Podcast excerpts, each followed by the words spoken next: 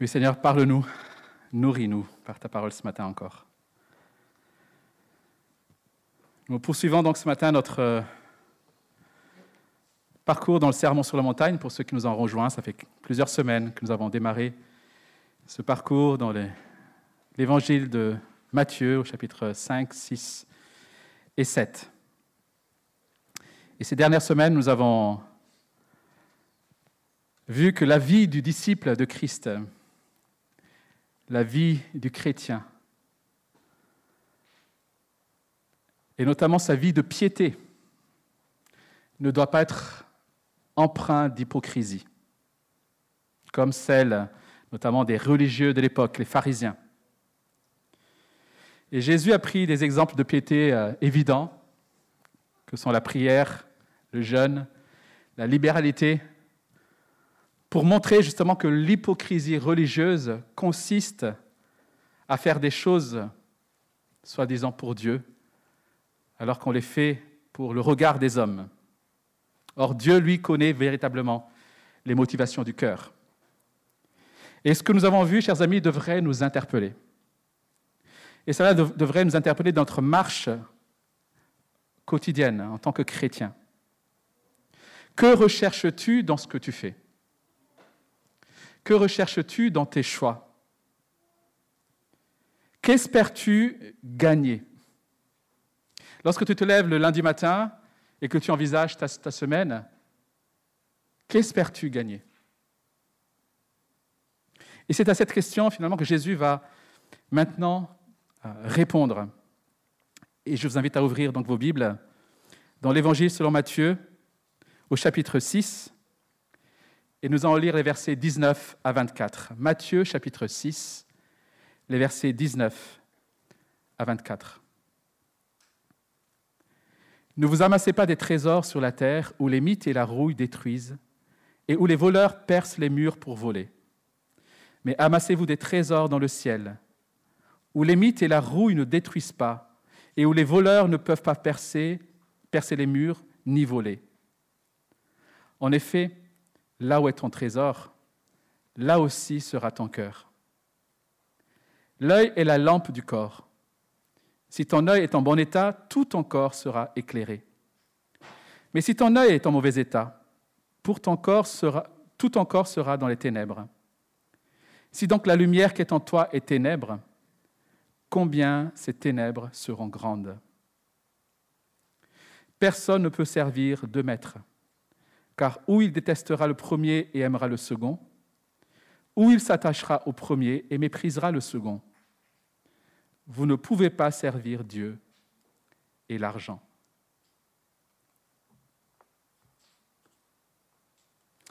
Il y a un peu plus de deux semaines, peut-être que cette actualité est, passée inaperçue pour vous, mais il y a un peu plus de deux semaines est mort en prison celui que les, médias ont surnommé l'escroc du siècle. Je ne sais pas si vous connaissez cet homme du nom de Bernard Madoff. Cet homme avait fondé une société d'investissement financier et qui était devenue très réputée sur la place boursière à Wall Street.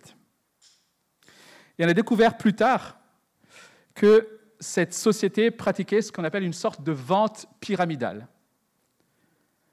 C'est-à-dire que les intérêts que gagnaient les premiers entrants étaient en réalité financés par l'investissement des derniers entrants. Donc en réalité, cet argent n'était pas investi, il n'y avait pas de gain réel. Cet argent était détourné, simplement. Donc tant qu'il y avait de nouveaux entrants, Tant qu'il y avait de nouveaux investisseurs et de nombreux investisseurs, on ne voyait pas l'arnaque. Et il y a eu un nombre important d'investisseurs, bien sûr des particuliers très riches, mais aussi des institutions financières, même des banques françaises, des grandes banques françaises, ont investi auprès de Bernard Madoff et vont lui confier des milliards de dollars attiré par cette promesse d'un rendement sûr, élevé et stable. Et puis, Si vous vous souvenez, il y a eu cette fameuse crise boursière, la crise des subprimes, en 2008. Et lors de cette crise, ben, les investisseurs ont décidé de retirer leurs fonds. Et bien sûr, qu'est-ce qui s'est passé? Le système s'est écroulé. Les sommes réclamées par les investisseurs et qui ont ensuite, bien sûr, saisi la justice après l'éclatement de ce scandale, ont atteint 17 milliards de dollars. Ces investisseurs réclamaient 17 milliards de dollars.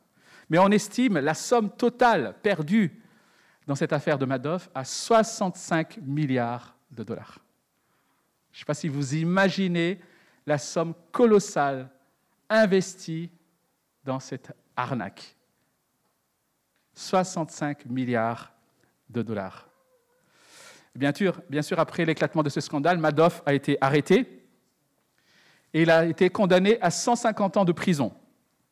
Il vient de mourir là. Il n'a pas fait 150 ans, hein, bien sûr. Il vient de mourir donc il y a deux semaines.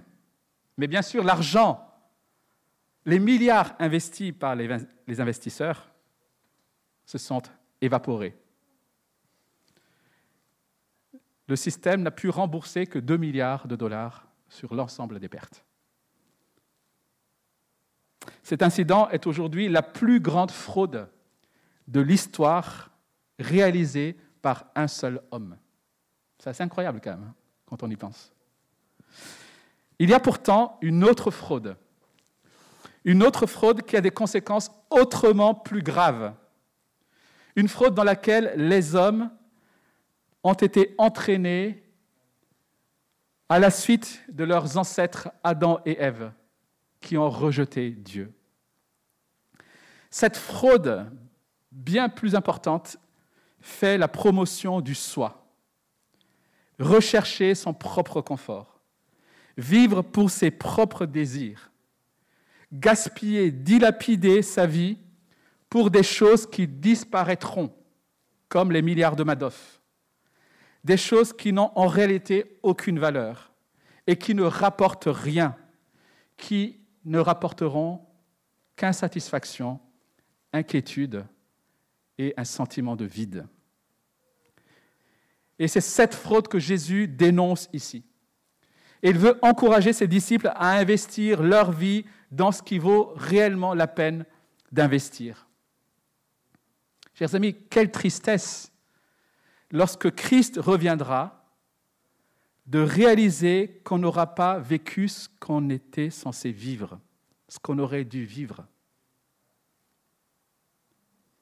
Faut-il attendre son retour pour réaliser qu'on était à côté de la plaque? Faut-il attendre de se trouver devant un mur pour réaliser que toutes ces années, nous nous étions engagés dans une impasse Jésus nous invite ce matin, Jésus t'invite ce matin à lui consacrer totalement notre vie, dans une loyauté indéfectible au royaume de Dieu.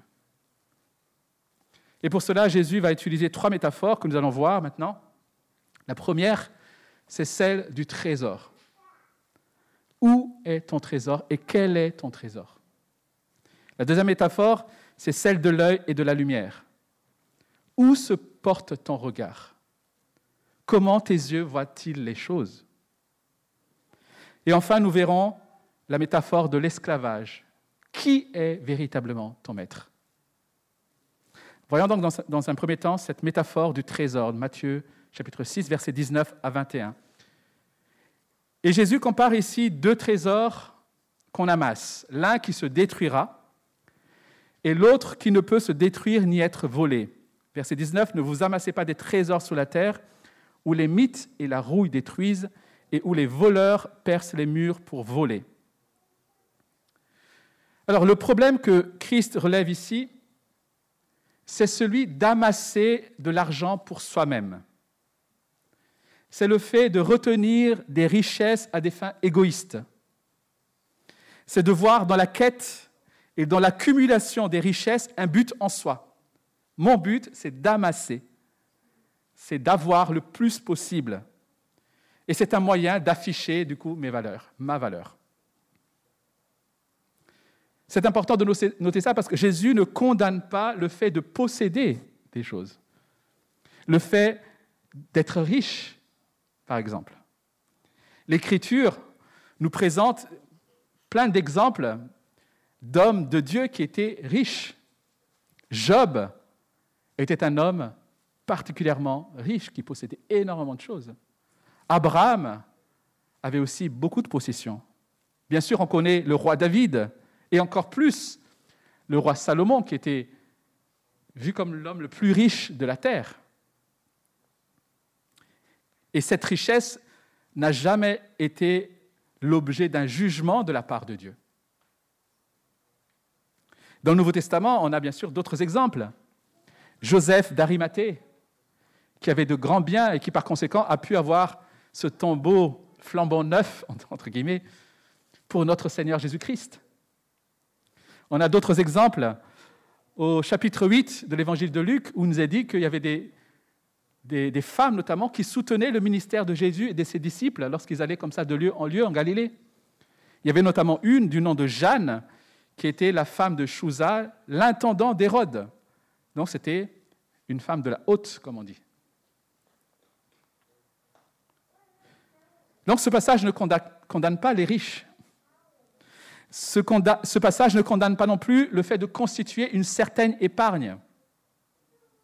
Dans Proverbes chapitre 6, il nous est évoqué l'exemple des fourmis qui travaillent en été pour avoir de quoi manger l'hiver. Donc il s'agit ici de l'épargne. Ce passage ne dit pas non plus et n'encourage pas une forme d'ascétisme, vous savez, de privation de plaisir à tout prix, privation de toute jouissance matérielle, considérée comme un péché. Ce n'est pas ce que ce passage dit non plus. Le problème qui est dénoncé dans ce passage, c'est le fait d'aimer les richesses de ce siècle et de vivre pour elles et de vivre par elles. Jésus ne condamne donc pas les choses, mais Jésus condamne l'amour des choses.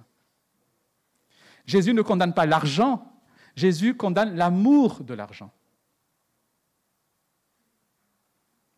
Parce que l'argent, ses trésors, ses richesses, aussi bien que notre temps, nos compétences, notre santé, tout cela, ce sont des ressources formidables que Dieu nous donne.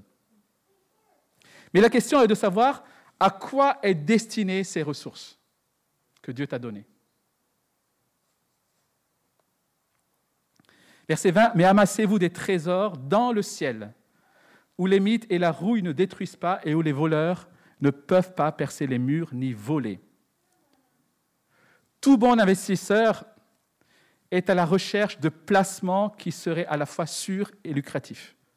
C'est ça un bon investisseur. Voilà pourquoi il est complètement insensé d'investir dans ce monde comme si ce monde dans lequel nous sommes aujourd'hui était éternel. Si on vous dit que telle banque ou telle entreprise sera certainement en faillite demain. Il serait complètement insensé et complètement fou de mettre son argent dans cette banque. Et pourtant, c'est ce que les hommes font. Ils investissent tout leur être dans ce monde comme si ce monde était éternel, alors que la Bible annonce par avance la faillite de ce monde. Au lieu de cela, Jésus donc invite ses disciples à investir dans le ciel, dans le ciel avec un rendement certain et un rendement à long terme. Voilà une belle promesse, n'est-ce pas? On te propose d'investir avec un rendement certain et à long terme. Alors Jésus ne précise pas ici ce que signifie réellement amasser des trésors dans le ciel. Mais on pourrait y inclure tout investissement en argent, en temps, en énergie, ici-bas, qui auront des conséquences dans l'éternité. C'est ça, amasser des trésors dans le ciel. C'est tout ce que tu accomplis avec l'espoir d'avoir des fruits pour l'éternité. Or, qu'est-ce qui demeurera éternellement? Mes chers amis, c'est le royaume de Dieu. Tout royaume sera détruit. Seul le royaume de Dieu demeurera éternellement. Son peuple, son Église. Amasser des trésors dans le ciel, c'est donc investir pour le royaume de Dieu, pour que ce royaume progresse et pour que des vies soient soumises à ce royaume. Et nous trouvons ce même genre d'enseignement dans l'évangile de Luc au chapitre 16. Nous n'allons pas lire ici au verset 9, mais c'est ce texte, peut-être cette parabole un peu difficile, où Jésus nous invite à investir nos richesses injustes, les richesses injustes, c'est ce que nous gagnons finalement, pour nous faire des amis qui nous accueilleront dans des demeures éternelles lorsque les richesses passeront. Ce que Jésus enseigne ici, c'est que investir nos richesses dans des amis, qui ensuite, lorsque ces richesses passeront, c'est-à-dire que lorsque ce monde passera, des amis qu'on retrouvera dans les demeures éternelles. Alors, dans quoi investis-tu ce que tu possèdes? Dans quoi investis-tu ton argent, ton temps, ton énergie, ton intelligence? Verset 21, en effet, là où est ton trésor, là aussi sera ton cœur. Jésus pose ici un constat finalement qui est assez simple. Ce en quoi tu investis, ce en quoi tu consacres ton énergie, ton temps, c'est en réalité ce en quoi tu as mis ton cœur.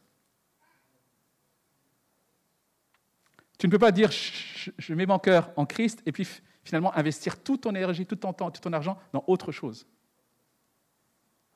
Et inversement, ce en quoi nous accordons de la valeur, ce que nous estimons avoir de la valeur, c'est ce en quoi nous allons en réalité investir notre argent, notre temps et nos émotions, tout notre être.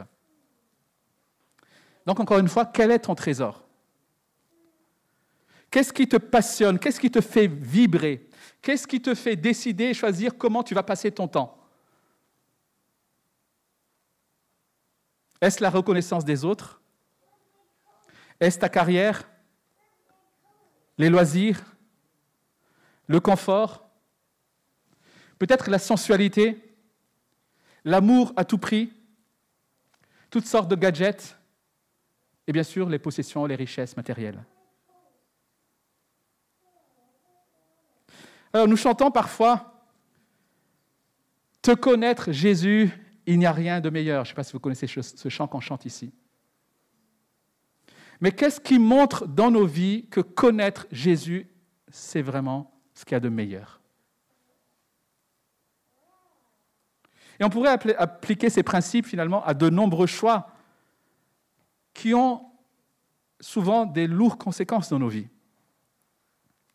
Lorsque j'ai le privilège d'avoir deux, offres de travail à peu près, je dirais, équivalentes, Comment vais-je faire mon, choix? Sur quelle base? Est-ce sous la base du montant du salaire? De l'opportunité de carrière? Ou est-ce peut-être la possibilité entre deux de plus glorifier Dieu ou de plus montrer, de pouvoir témoigner davantage. Lorsque je dois acheter une maison, quels critères priment La surface le prix L'environnement Ou alors la possibilité peut-être de mieux témoigner, la possibilité de mieux accueillir, la possibilité d'avoir une meilleure vie d'Église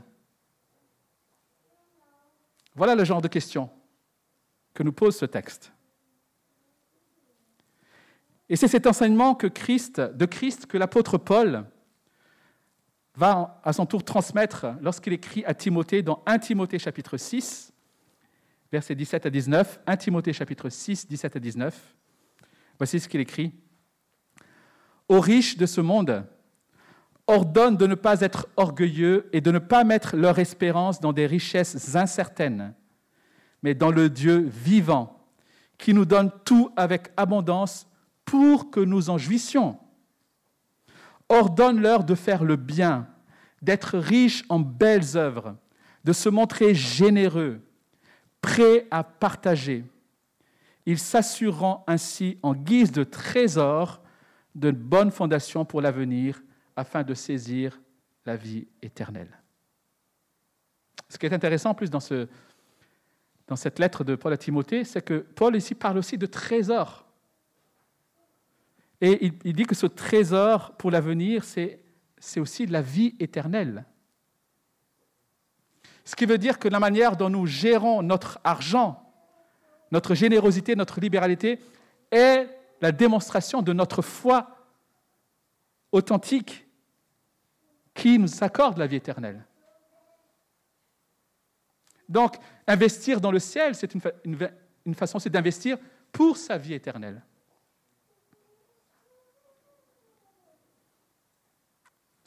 Deuxième métaphore, c'est l'œil et la lumière. Versets 22 à 23, qui nous pose la question ce matin, où s'arrêtent tes yeux? Vers où se tourne ton regard Et Jésus compare ici une personne avec des yeux malades et une personne, une personne avec, avec des, des yeux en bon état, comme il dit.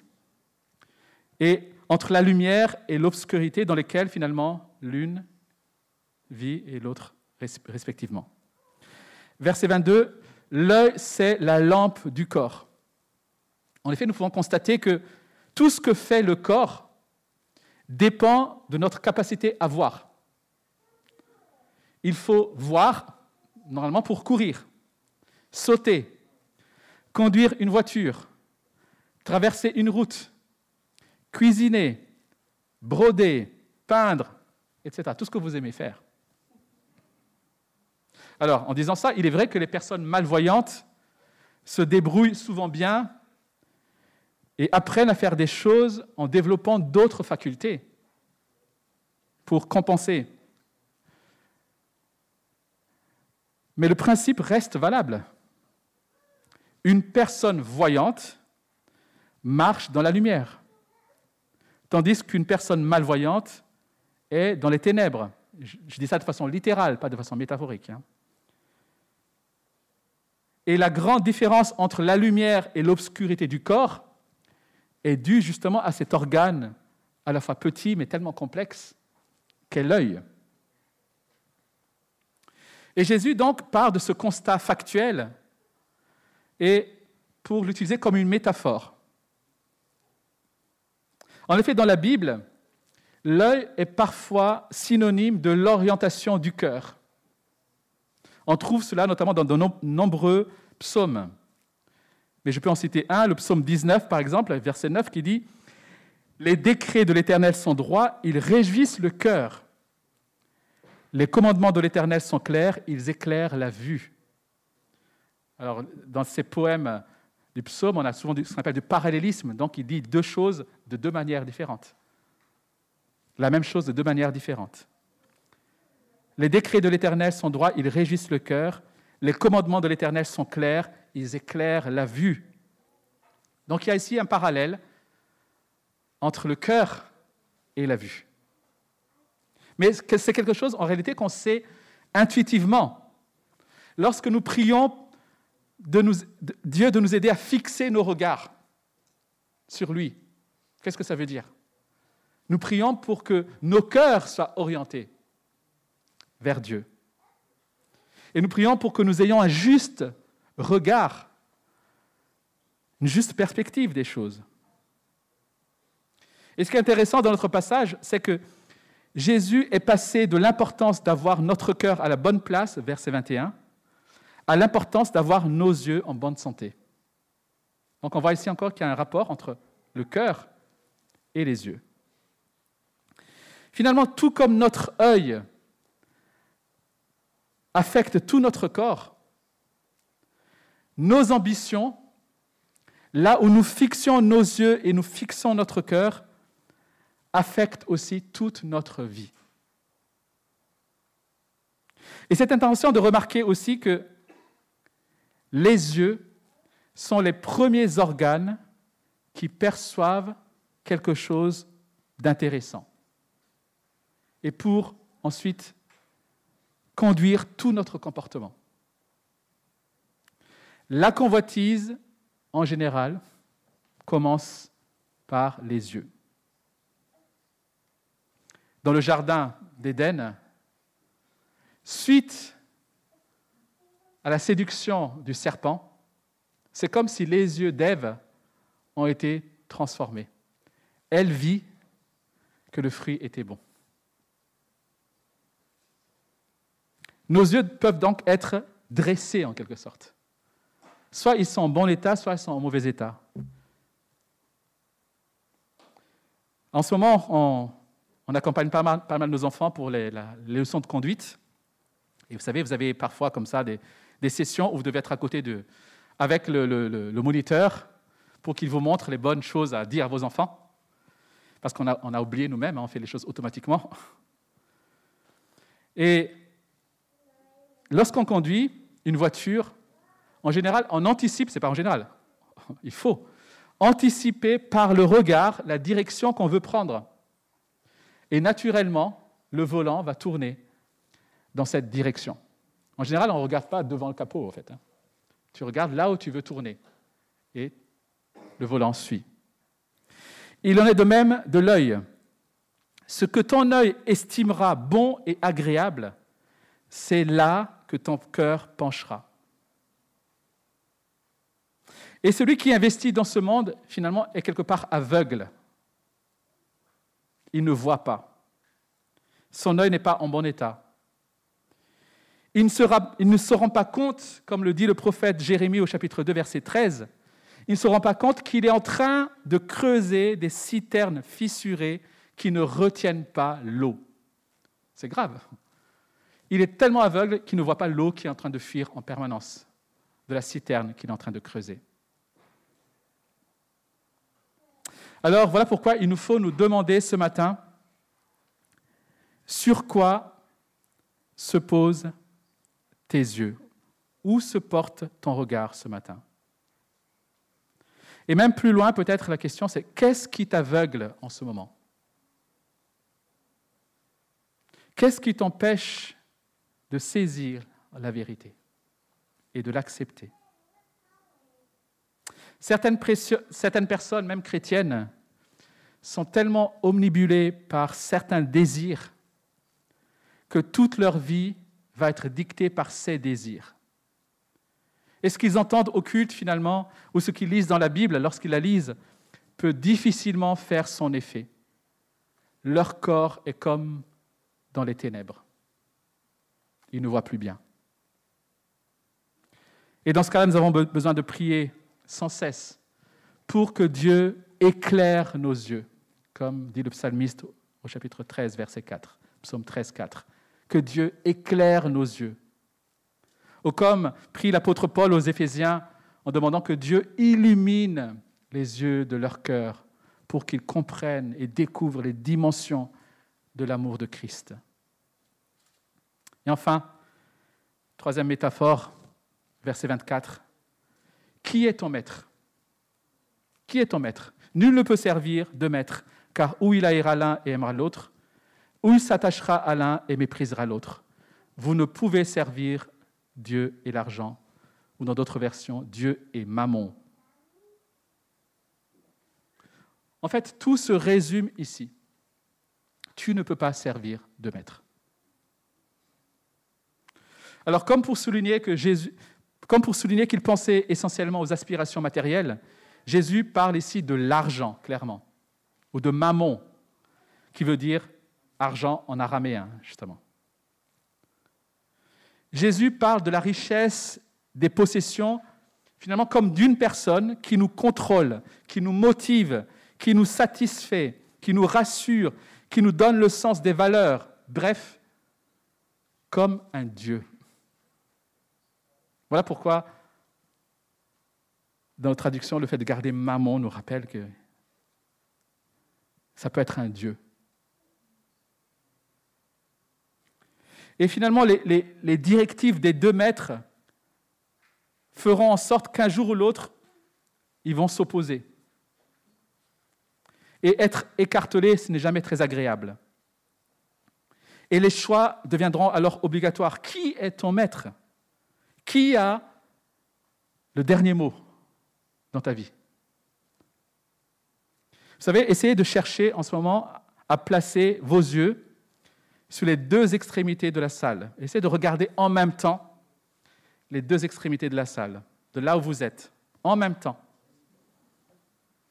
Si vous le faites, vous allez loucher bizarrement, si vous y arrivez.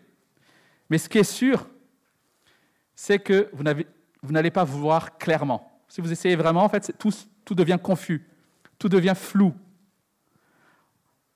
C'est de la même chose lorsqu'on sert, on essaie de servir deux maîtres. On n'est plus capable de prendre les bonnes décisions. Ça devient le brouillard dans notre vie. Voilà pourquoi Jésus ici appelle à une consécration absolue en sa personne, une consécration volontaire, une consécration aimante, une consécration confiante.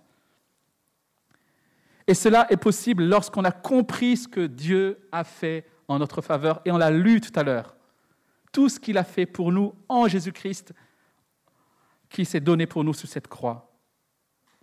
Lorsqu'on comprend ces choses, lorsqu'on réalise ces choses, alors on décide à notre tour de l'aimer et de le servir. Lorsque vous demandez à un jeune fiancé, est-ce que c'est dur d'aimer sa fiancée? En général, il ne va pas répondre, ça va être dur quand même. Franchement, c'est contraignant d'aller la voir, c'est contraignant de parler avec elle. Ce serait bizarre quand même. En général, le jeune fiancé est enthousiasmé parce qu'il aime sa fiancée. Et Dieu t'a montré combien il t'aimait. Dieu t'a aimé le premier. Fais-lui confiance. Aime-le en retour. Et lorsque tu aimeras Dieu en retour, alors tu ne voudras plus placer tes trésors sur cette terre. Parce que tu sauras que tu n'emporteras rien. Et que tu as des plus grands trésors qui t'attendent dans la vie éternelle. Dès lors, tu ne pourras plus désirer n'importe quoi, car en cheminant vers Dieu, tu rechercheras la sanctification, jusqu'à ce que celle-ci soit accomplie lors du retour de Christ. Dès lors, tu resteras détaché de tout ce qui pourrait te dominer pour être plus disponible pour ton Dieu qui t'a racheté. Qui est ton maître? Qui est votre maître? Qui vous domine?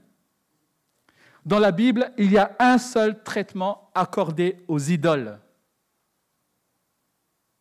La Bible ne dit pas, lorsque tu as une idole, mets-le dans un placard, essaie de ne pas la regarder. Dans la Bible, le, seul, le seul traitement accordé aux idoles, c'est leur destruction. Et c'est ce qu'on voit, par exemple, dans Actes chapitre 19, lorsque les Éphésiens ont reçu la parole de Dieu. Lorsqu'ils se sont repentis, qu'est-ce qu'ils ont fait? Ils ont amassé tous leurs livres sur les idoles et ils les ont brûlés. Et ce qui est intéressant dans, ce récit de Actes 19, verset 19, c'est qu'on a la somme représentée par ces livres. Il est dit qu'il y avait 50 000 pièces d'argent. La valeur de ce qu'ils ont détruit était de 50 000 pièces d'argent. Une pièce d'argent, c'est à peu près une journée, le salaire d'une journée. Donc si vous convertissez ça à aujourd'hui, cela représente plus de 2 millions d'euros qu'ils ont brûlés parce que ces 2 millions d'euros étaient une idole. Voilà le traitement radical que nous devons accomplir face à nos idoles.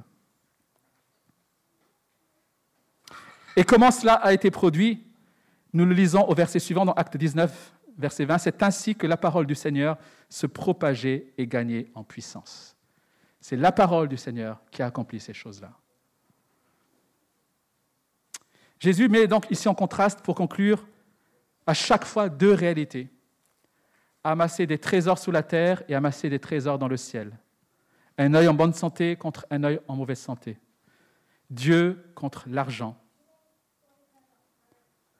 Et Jésus nous montre en faisant cela, d'une part, que notre rapport aux possessions matérielles doit être pris au sérieux, mais il nous montre surtout que dans ce domaine des possessions, il n'y a pas de terrain neutre. Deux contrastes, pas trois, pas quatre, deux. Ce qui veut dire qu'en ce moment même, tu es en train d'amasser des trésors. Mais la question, c'est quel trésor est-ce que tu amasses et où les investis-tu En ce moment même, tes yeux sont soit éclairés, soit aveuglés. Ton corps est soit dans la lumière, soit dans les ténèbres. En ce moment même, aujourd'hui, dans ta vie, tu es en train d'adorer soit Dieu, soit un autre maître. Il n'y a pas de terrain neutre. Jésus décrit ici ce que nous sommes en train de faire.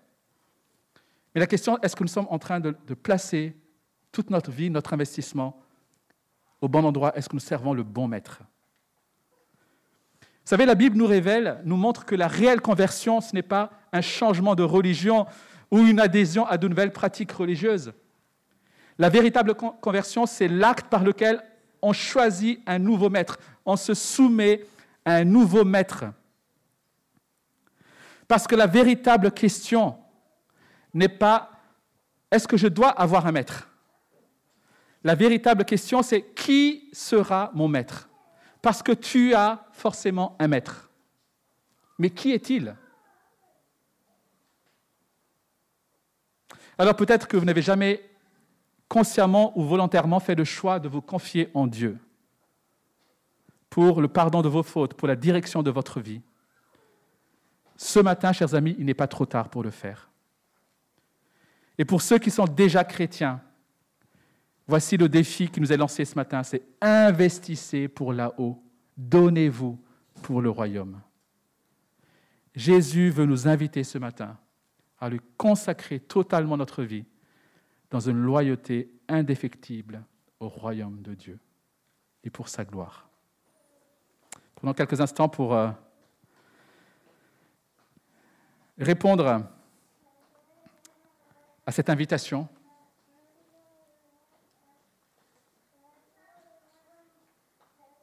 Peut-être pour nous repentir parce que nous avions servi d'autres maîtres jusqu'ici, pour nous reconsacrer au bon maître